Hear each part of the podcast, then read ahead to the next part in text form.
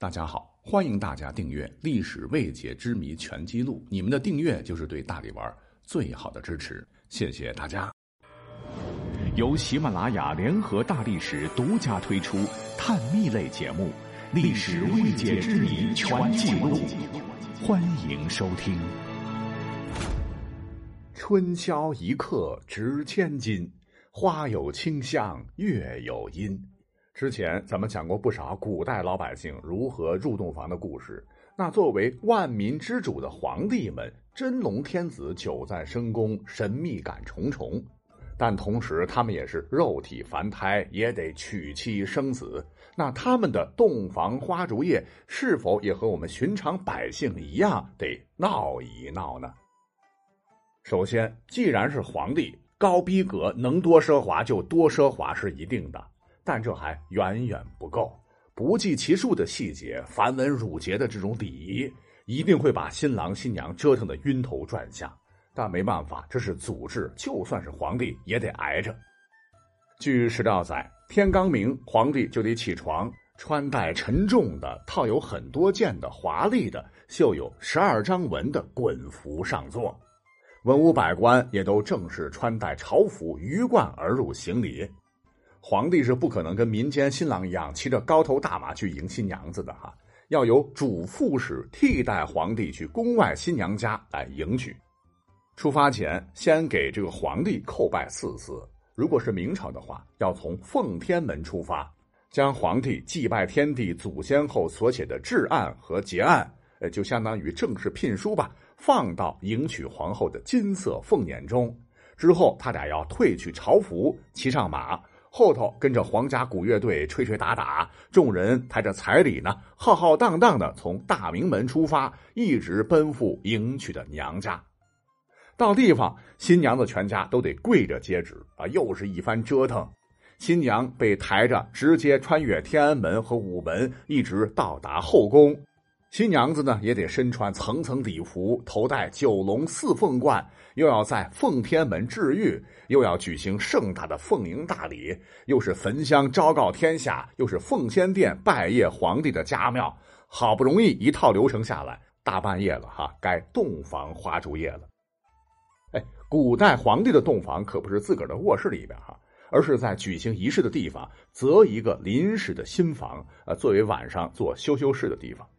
跟民间一样的是，皇帝的洞房也要以大红色为主，大红灯笼高高挂，大红喜字贴起来，来营造吉祥如意的这种氛围。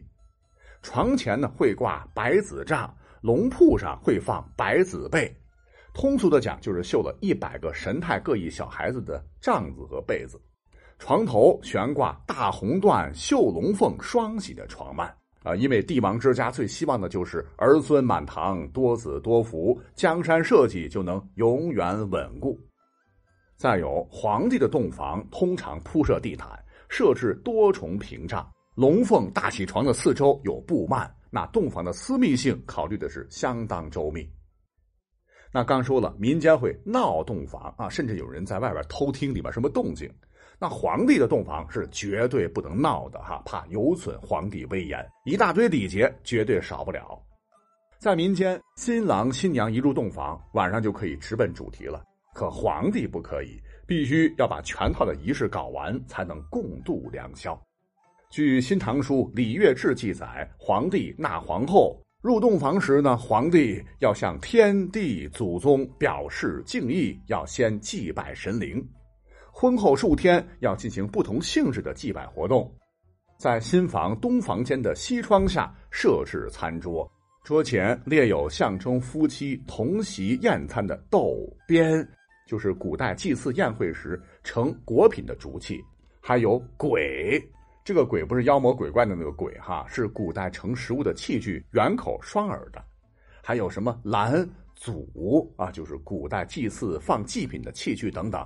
意思就是以后吃一锅饭了哈，上面摆满了珍馐美味。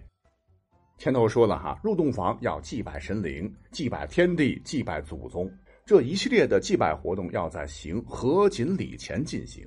合卺就是交杯酒。祭拜的时候呢，是夫妻俩一起祭拜，每祭拜一次，新人呢就要吃一次饭。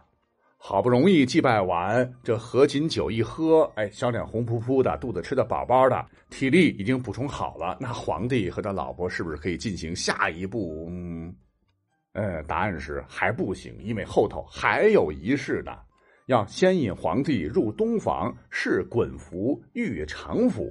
呃，因为皇帝的衣服是分不同场合有很多套的，再引皇后入帷帐，然后脱服，然后再引皇帝进入，然后再接续皇后头上的盖巾。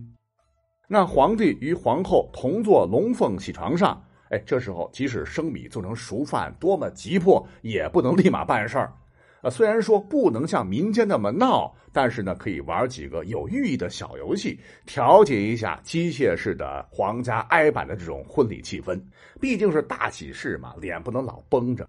旁边会有人端来饺子让二人吃，太监宫女啊，旁边会问生不生。